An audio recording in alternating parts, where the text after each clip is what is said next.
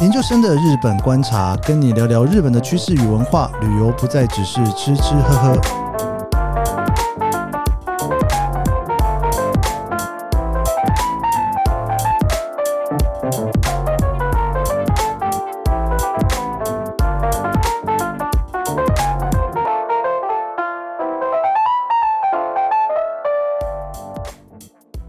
跨年啦！今天又是分享关于在日本的一些东西哦，所以就是跟大家来聊聊在日本的跨年是怎么样子的去过年法哦。我不知道大家对于日本跨年的想象是什么。那日本以前过年呢，其实跟台湾一样，是过旧历年。不过在明治维新的时候呢，他们就直接平移了，把它从呃旧历年直接移到新历年来过。所以呢，所谓的新年 o s h o g a z 就是从旧历年的 o s h o g a z 到新历年的新年哦，也就是现在的一月一号。那其实像现在在台湾，大家过年哦，都还是会回家就过年，对不对？是等于是一个家族团圆的日子。在美国是感恩节、圣诞节会回家，那新年的时候可能大家就出去了。那在台湾的话呢，因为我们有一个旧历年可以回家，所以新历年的时候呢，我们可能就会出去跨年。不过，因为在日本哦，其实他现在就是过这一个年，就是我们现在所谓的新历年，所以说呢，基本上大家都会慢慢的回家去过年去哦。这也是为什么十二月三十一号、一月一号，大家都说如果过年去日本的话，你可能会找不到人，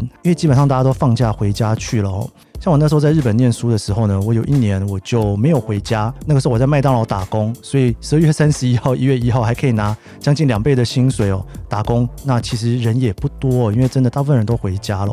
在过年前的这个十二月哦，其实呢，各个公司都会有所谓的忘年会。那学校里面如果是社团什么，也都会办这种忘年会哦，就大家呢全部都聚在一起，好好的吃一顿饭哦，忘掉这一年不好的事情，全部好开心的事情全部都来到。那在十二月三十一号的时候，大家回家过年，然后迎接一月一号的来临。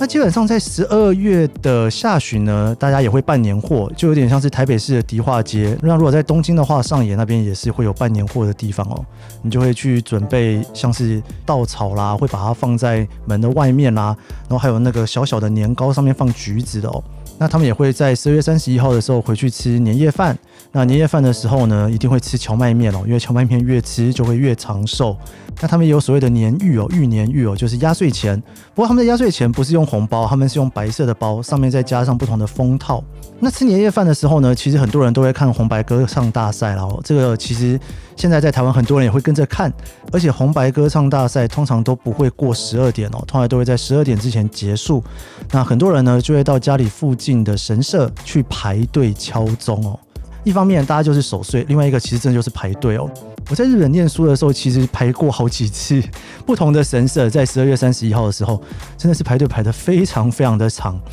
那有一点点大家在抢头香的概念哦，他会先把所有人全部都先拦下来，不让你进去哦，所以外面会有一个大排长龙、非常长的队伍。那一直到十二月三十一号的晚上呢，十一点五十九分五十九秒。那就放大家出来啦，就往前面冲哦！大家想要去敲钟啊，有点像是抢头香的概念了哦。那很多人会带着他的玉手，就是前一年买的玉手，到那个神社去把它烧掉，然后再买一个新的玉手。其实这个习惯在台湾好像也有，有一些庙宇呢，大家如果去求的福哦，会把它换成一个新的福。那在日本也是哦，他们就会换一个新的玉手。大家想想看哦，大家偶尔难得去日本买一个玉手回来当纪念品，大家如果每年不换新的话，那些玉手当然就会越卖越差嘛吼。那当然他们也是一样，这个玉手是有保存期限哦，就十二月三十一号大家会换成新的，一月一号的时候呢买一个全新的玉手，那保佑今年有一个好的一年。如果是观光客的话呢，你如果去一些比较乡下的地方，那其实就是跟着去找一个大型的神社去跨年就可以了。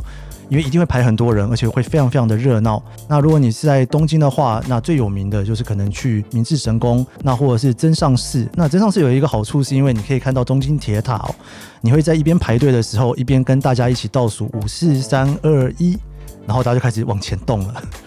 在还没有五四三二一之前哦，这个队伍不会往前走，好像有点像在买 iPhone。以前在排队买那个第一天 iPhone 的状况哦。那除此之外呢？十二月三十一号，我自己也有参加过比较特别的活动哦。就是有一年呢，那时候还在做导游的时候，那那一年有一个团非常的特别，就是跨年团在东京迪士尼里面跨年，所以我也算是在东京迪士尼里面跨过年一次哦。非常非常的热闹，非常非常的好玩。我如果没记错的话，应该是下午八点就可以进去。不过你进去之后呢，其实大家就席地而坐，所以其实你也可以十点再进去了哦。他会把一整块的区域给保留下来哦，所有的人呢会在里面一起倒数。跨年的时候呢，在一月一号的整点的时候会放烟火，非常非常的盛大，而且时间也比较长。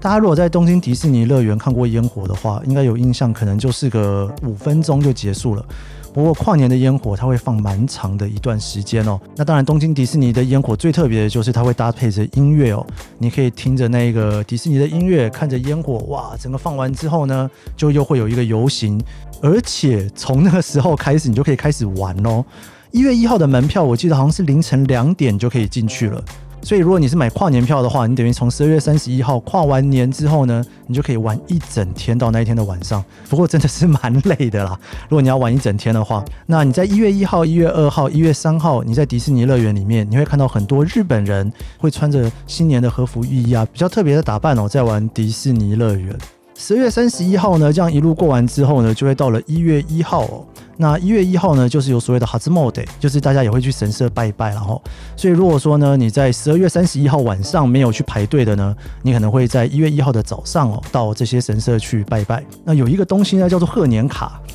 就是一张明信片。我以前在日本的时候，我不但有写过明信片，而且我还去打过这个零工。因为明信片呢，就是元旦一月一号早上要去送到的哦。那每年他就会规定说呢，你希望你每一年哦，要在什么时候之前，你必须要寄出去，我才能够保证他会收到。我自己那个时候一开始哦，在日本念书的时候，就跟着课堂上的老师哦，就一起学了这个日本的文化哦，就写了很多的贺年状，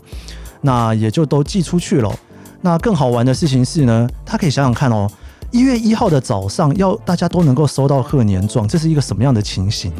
全日本这么多人，那么多家，那么多户，怎么办？所以说呢，其实，在十二月中开始哦，他就会招大量的攻读生。会去帮忙做分门别类，也就是说，这些贺年卡呢，他可能已经先运送到要寄的那一个地方的邮局，那那个邮局呢，会在闭关之前呢，会先把它全部整理好，哪一家哪一户哦，是哪一个贺年状，拿个橡皮筋哦，或者是绳子把它绑起来哦，会有一大批的工读生做这件事。像我们这种留学生就觉得好玩嘛，哈，也可以赚一些零用钱哦，也去打了这种零工，就在邮局呢帮忙分类。那分门别类之外呢，一月一号他们会很努力的想要去在早上八点之前把它送到。虽然好像也是有点困难了哈，不过呢，他们真的是从凌晨开始哦，大家还在那边跨年的时候呢，就开始把这个一叠一叠的年贺状给送出去哦，不夸张。有一年的一月一号，我也是跟着邮局的人哦，那个时候我印象中我好像不是打工，就只是跟着他们哦，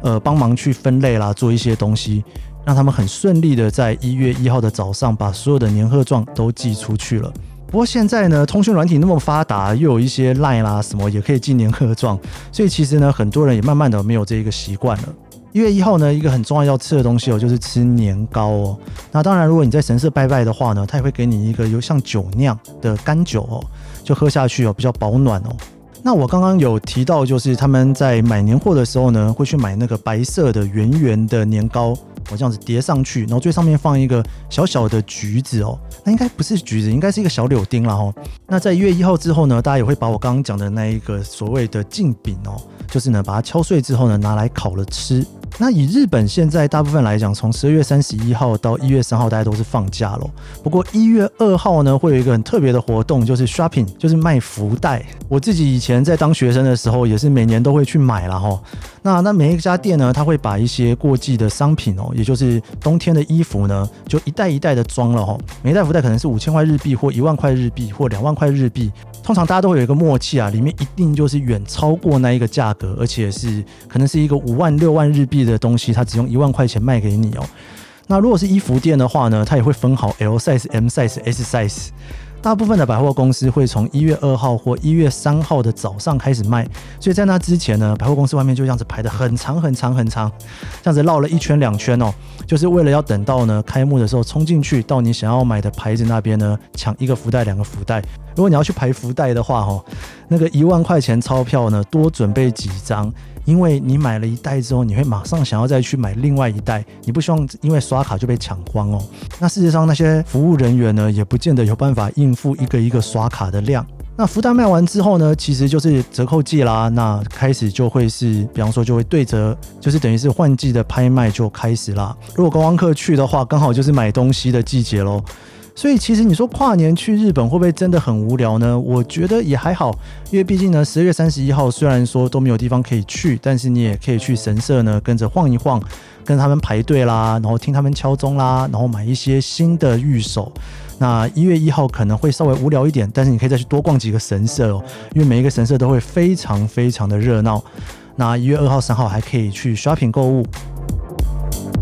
以上就是这一集研究生的日本观察，你还可以搜寻研究生，听我聊聊其他的主题。还有，别忘了追踪研究生的脸书和 IG。我们下集节目见喽，拜拜。